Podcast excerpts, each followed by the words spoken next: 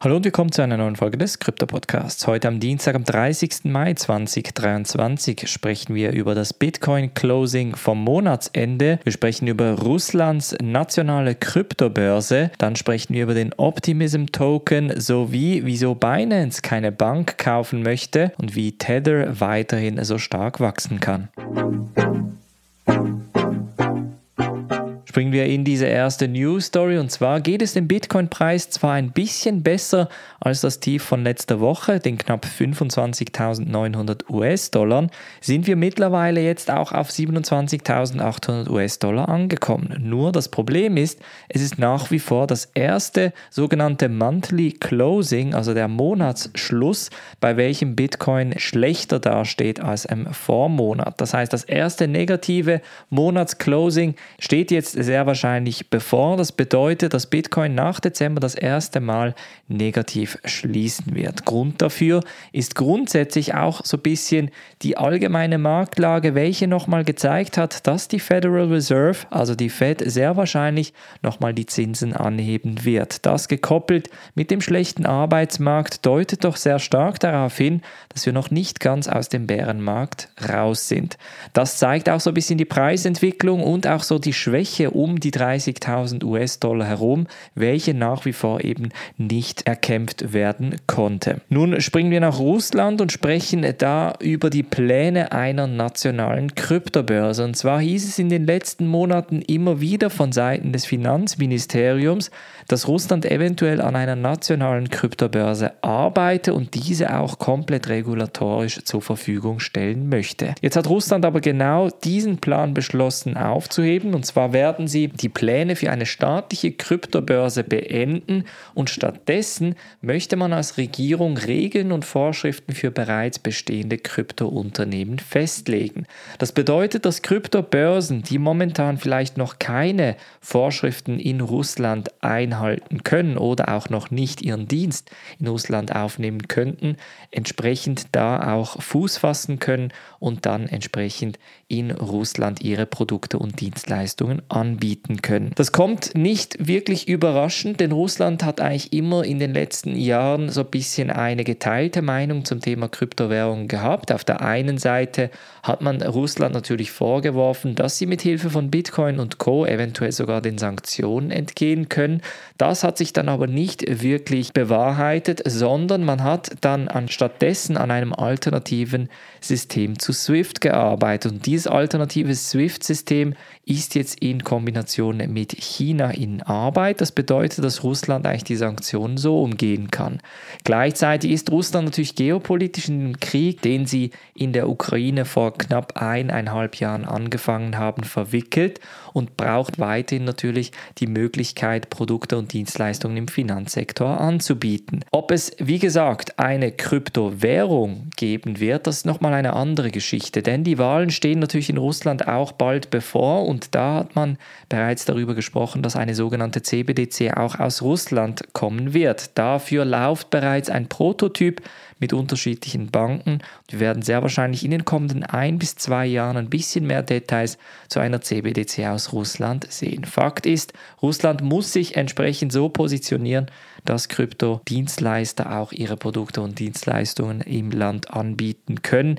Eventuell gibt es da auch ein bisschen Inspiration von den Vereinten Arabischen Emiraten, welche natürlich momentan sehr kryptofreundlich unterwegs sind. Dann springen wir zum Optimism Token, der verliert nämlich etwa 7% am Preis, hauptsächlich weil jetzt knapp 386 Millionen Optimism Tokens unlocked werden. Das heißt, die werden entsprechend aus der Lock-Periode, aus der verschlossenen Periode losgelöst und werden nun zu dem existierenden Token Supply hinzugefügt. Momentan sind es etwa 335 Millionen OP-Tokens, die bereits im Umlauf sind.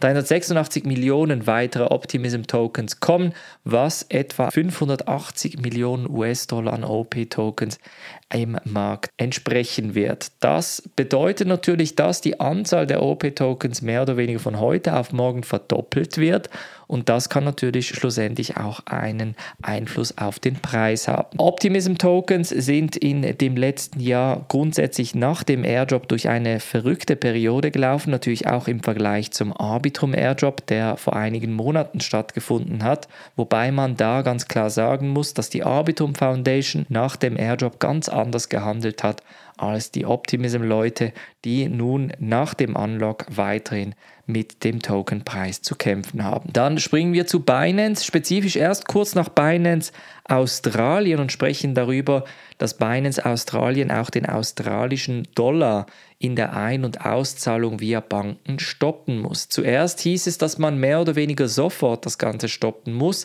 Dann hieß es, man werde jetzt noch offiziell bis 1. Juni 17 Uhr östlich-australische Zeitzone Zeit haben, um Ein- und Auszahlungen mit dem australischen Dollar zu tätigen. Danach wird es nur noch möglich sein, via Kredit- und Debitkarte out to entsprechend australische Dollar bei Binance Australien einzuzahlen.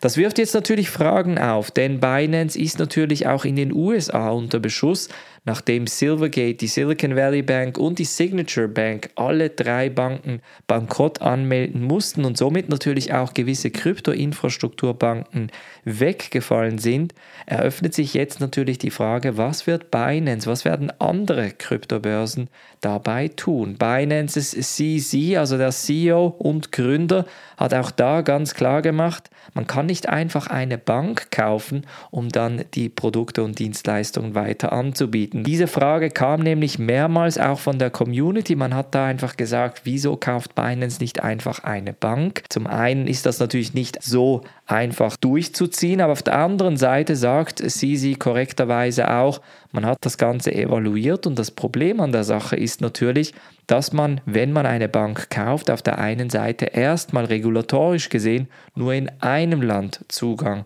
zu der Währung hat. Auf der anderen Seite muss man dann natürlich auch regulatorisch alles einhalten. Das ist natürlich entsprechend schwierig für eine Kryptobörse und auch weiterhin wird das natürlich global das Problem noch nicht ganz lösen. Deshalb muss natürlich jetzt auch Binance an einer Lösung arbeiten, um den Zugang zum US-Dollar für Kryptobörsenkunden zu ermöglichen. Und als letzte News Story sprechen wir noch über Tether, welche nach wie vor am Wachsen ist. 83 Milliarden US-Dollar an Marktkapitalisierung hat Tether mittlerweile erreicht.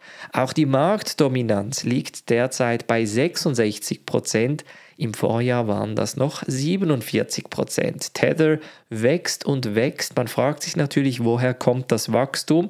Und da ist die Antwort ganz klar von Circle. Denn Circles USDC hat ja vor einigen Monaten den Pack verloren, also die 1 zu 1 Balance zum US-Dollar und hat deshalb auch grundsätzlich das Vertrauen von vielen Leuten entsprechend erschüttert.